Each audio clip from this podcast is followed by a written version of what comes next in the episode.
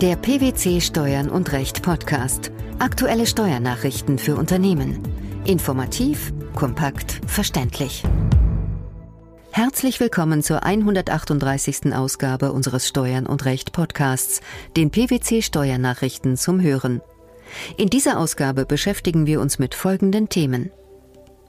Exit-Bonus eines Gesellschaftergeschäftsführers, kein begünstigter Veräußerungsgewinn. Keine Verlängerung der 10-Tage-Frist für regelmäßig wiederkehrende Ausgaben. Betriebliche Veranlassung von Darlehen einer KG an ihre Kommanditisten. Erhält ein an einer GmbH beteiligter Geschäftsführer neben dem anteiligen Veräußerungspreis auch einen Exit-Bonus von den anderen veräußernden Mitgesellschaftern? Ist dieser nicht Bestandteil des begünstigt zu besteuernden Veräußerungserlöses, sondern Arbeitslohn. Zu diesem Ergebnis kam das Finanzgericht Münster in einem Urteil vom 12. Dezember 2014 und entschied damit den vorliegenden Fall. Was hat es mit dem sogenannten Exit-Bonus auf sich? Der Exit-Bonus richtet sich meist nach den Ergebnissen, für die der jeweilige Gesellschafter-Geschäftsführer in den vergangenen Jahren verantwortlich war. Welcher Sachverhalt war diesbezüglich vom Finanzgericht zu klären? Es ging um die Frage, wie ein Exit-Bonus besteuert wird. Der Kläger war Geschäftsführer einer GmbH, deren sämtliche Anteile im Rahmen eines Management-Buyouts von Finanzinvestoren erworben wurden. Diese beteiligten unter anderem den Kläger als Minderheitsgesellschafter. Die Minderheitsgesellschafter sollten an einem späteren Veräußerungserlös der GmbH-Anteile beteiligt werden, und zwar im Rahmen eines sogenannten Exit-Bonus-Modells und basierend auf dem Ergebnis derjenigen Gesellschaft, für die sie tätig waren. Nach schlussendlicher Veräußerung sämtlicher Anteile der GmbH an einen Dritten erhielt der Kläger neben seinem Anteil am Veräußerungspreis den betreffenden Exitbonus zu Lasten des Veräußerungspreises der anderen veräußernden Gesellschafter, im Streitfall der Finanzinvestoren. Das Finanzamt behandelte diesen Bonus als Arbeitslohn von dritter Seite und nicht, wie beantragt, als Teil des begünstigten Veräußerungsgewinns. Das Finanzgericht befand dieses Vorgehen als rechtens. Wie wurde das begründet? Zwischen der Veräußerung der Kapitalbeteiligung und dem Preis muss ein kausaler Zusammenhang bestehen.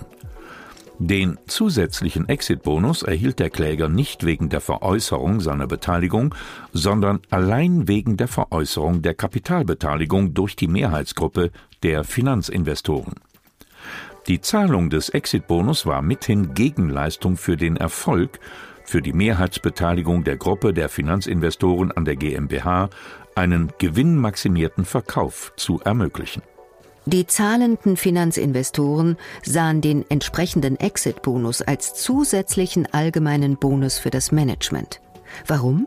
Weil er einen Anreiz für das Management darstellte, für die Dauer der Anlage durch die Investoren zu deren Gunsten eine möglichst hohe Rendite zu erwirtschaften. Dass der Betrag als Vergütung für eine mehrjährige Tätigkeit ermäßigt zu besteuern sei, dürfte da nur ein kleiner Trost für den Kläger gewesen sein. Die Revision wurde nicht zugelassen. Der für regelmäßig wiederkehrende Ausgaben als kurze Zeit bezeichnete Zeitraum von zehn Tagen verlängert sich nicht, wenn sein Ende auf einen Sonn- oder Feiertag fällt. So lautet das Ergebnis eines im Januar veröffentlichten Urteils des Bundesfinanzhofs. Was lässt sich zu den Details sagen? Zu trennen ist nach Aussage der Richter zwischen der Fälligkeit einer Steuervorauszahlung, die hinausgeschoben werden kann, und dem Zu- und Abflussprinzip, welches lediglich das Jahr regelt, in dem sich die Verausgabung auswirkt. Ausgaben sind für das Kalenderjahr abzusetzen, in dem sie geleistet worden sind. Regelmäßig wiederkehrende Ausgaben, die kurze Zeit vor Beginn oder kurze Zeit nach Beendigung des Kalenderjahres angefallen sind, zu dem sie wirtschaftlich gehören, gelten als in diesem Kalenderjahr abgeflossen, so die einschlägigen Regeln im Einkommensteuergesetz. Als kurze Zeit gilt nach ständiger Rechtsprechung ein Zeitraum von zehn Tagen. Was war angesichts dessen im vorliegenden Fall zu entscheiden? Vor dem Bundesfinanzhof war die in der Praxis wohl eher selten vorkommende Frage zu klären, ob eine am 11. Januar 2010 gezahlte Umsatzsteuervorauszahlung für das vierte Quartal 2009 bei Einnahmeüberschussrechnung als Betriebsausgabe für 2009 zu berücksichtigen ist. Das Finanzamt hatte die Umsatzsteuerzahlung für 2009 nicht als Betriebsausgabe anerkannt, weil sie erst in 2010 abgeflossen sei. Welche Position vertraten die obersten Finanzrichter in dieser Sache? Umsatzsteuervorauszahlungen sind regelmäßig wiederkehrende Ausgaben, deren Wiederholung bei der Art der erbrachten Leistungen von vornherein feststeht. Der Steuerpflichtige hatte die Zahlung erst nach Ablauf des Zehn-Tage-Zeitraums entrichtet und pochte auf eine Verlängerung dieser Frist, weil der 10. Januar, das Fristende, ein Sonntag war. Ohne Erfolg, wie der Bundesfinanzhof entschied.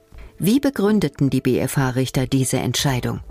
Die Umsatzsteuervorauszahlung ist am zehnten Tag nach Ablauf des Voranmeldungszeitraums fällig. Gemäß der die Fristen regelnden Vorgabe der Abgabenordnung verlängert sich die Zahlungsfrist und nur diese bis zum folgenden Werktag, sofern deren Ende auf einen Sonntag, einen gesetzlichen Feiertag oder einen Sonnabend fällt. Für den im Einkommensteuergesetz genannten Zeitraum des sogenannten Zu- und Abflussprinzips habe diese Verlängerung jedoch keine Bedeutung, da dort keine Frist geregelt werde, sondern lediglich eine gesetzlich normierte Zufluss- bzw. Abflussfiktion geschaffen werde, so der Bundesfinanzhof. Eine Verlängerung der Zehn-Tage-Frist komme daher nicht in Betracht. Ein Darlehen gehört nur dann nicht zum Betriebsvermögen einer Personengesellschaft, wenn festgestellt werden kann, dass keine wesentliche betriebliche Veranlassung für seine Ausreichung, also eine Auszahlung, bestand. Der Frage des Fremdvergleichs kommt insofern nur indizielle Bedeutung zu. Dies ist die Aussage eines jüngst veröffentlichten Urteils des Bundesfinanzhofs. Um was ging es im vorliegenden Fall? Im Streitfall wurden die im Gesellschaftsvertrag einer GmbH und Co. KG geregelten regelmäßigen Beiträge zu Lebensversicherungen wegen der verschlechterten Ertrags- und Umsatzsituation ab einem bestimmten Zeitpunkt Verrechnungskonten belastet und den Kommanditisten insoweit darlehensweise und mit 4% verzinslich zur Verfügung gestellt. Dies erkannte das Finanzamt nicht an, weil die Darlehenskonditionen nicht fremdüblich seien und behandelte sowohl die Darlehensvaluta als auch die Zinsen als Entnahmen der Gesellschafter, was eine Verminderung der Kapitalkonten der Kommanditisten und die Entstehung negativer Kapitalkonten zur Folge hatte. Nach Ansicht des Bundesfinanzhofes gehört ein Darlehen aber nur dann nicht zum Betriebsvermögen der KG, wenn festgestellt werden kann, dass keine oder nur eine unwesentliche betriebliche Veranlassung für seine Ausreichung bestand. Das Finanzgericht hatte bei seiner Klageabweisung hingegen entscheidend darauf abgestellt, dass die Darlehen einem Fremdvergleich nicht genügen. Wie werteten die BFH-Richter diesen Punkt?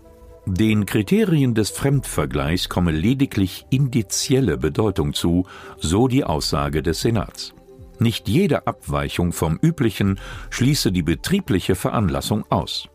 Zudem könne selbst ein unverzinsliches und nicht verkehrsüblich gesichertes Darlehen betrieblich veranlasst sein, wenn es dem Betrieb anderweitige Vorteile bringe, die den Nachteil der Ertragslosigkeit ausgleichen und den Verzicht auf ausreichende Sicherheiten als betrieblich veranlasst erscheinen lassen. Denn die Darlehensausreichung war hier eine der Maßnahmen, mit denen auf die dramatisch verschlechterte Umsatz- und Ertragssituation reagiert wurde. Die betriebliche Veranlassung der Darlehen ergebe sich ferner aus dem Umstand, so die Münchner Richter, dass die Darlehen zur Finanzierung der Beiträge zu den Lebensversicherungen der Gesellschafter gewährt wurden und die Ansprüche aus diesen Lebensversicherungen der Absicherung von Krediten der Klägerin dienten. Warum war dies für den Betrieb so wichtig? Die KG hatte gerade wegen der schlechten Ertragslage im Hinblick auf die Absicherung ihrer betrieblichen Schulden durch die an eine Sparkasse abgetretenen Ansprüche aus den Lebensversicherungen ein erhebliches Interesse an einer rechtzeitigen Zahlung der Lebensversicherungsbeiträge durch ihre Kommanditisten. Standen diesen aber wegen der Entnahmesperre und wegen verlustbedingt fehlender Gewinnanteile keine Mittel zur Begleichung der Versicherungsbeiträge zur Verfügung, so bestand ein betriebliches Interesse der KG daran, ihren Kommanditisten die erforderlichen Mittel zur Beitragszahlung wenigstens darlehensweise zur Verfügung zu stellen Der Exit-Bonus eines Gesellschafter-Geschäftsführers, die Zehn-Tage-Frist für regelmäßig wiederkehrende Ausgaben sowie die betriebliche Veranlassung von Darlehen einer KG an ihre Kommanditisten. Das waren die Themen der 138. Ausgabe unseres Steuern und Recht Podcasts, den PwC Steuernachrichten zum Hören. Wir freuen uns, dass Sie dabei waren und hoffen, dass Sie auch das nächste Mal wieder in die PwC Steuernachrichten reinhören. Steuerliche Beiträge zum Nachlesen finden Sie in der Zwischenzeit unter blogs.pwc.de slash steuern und recht.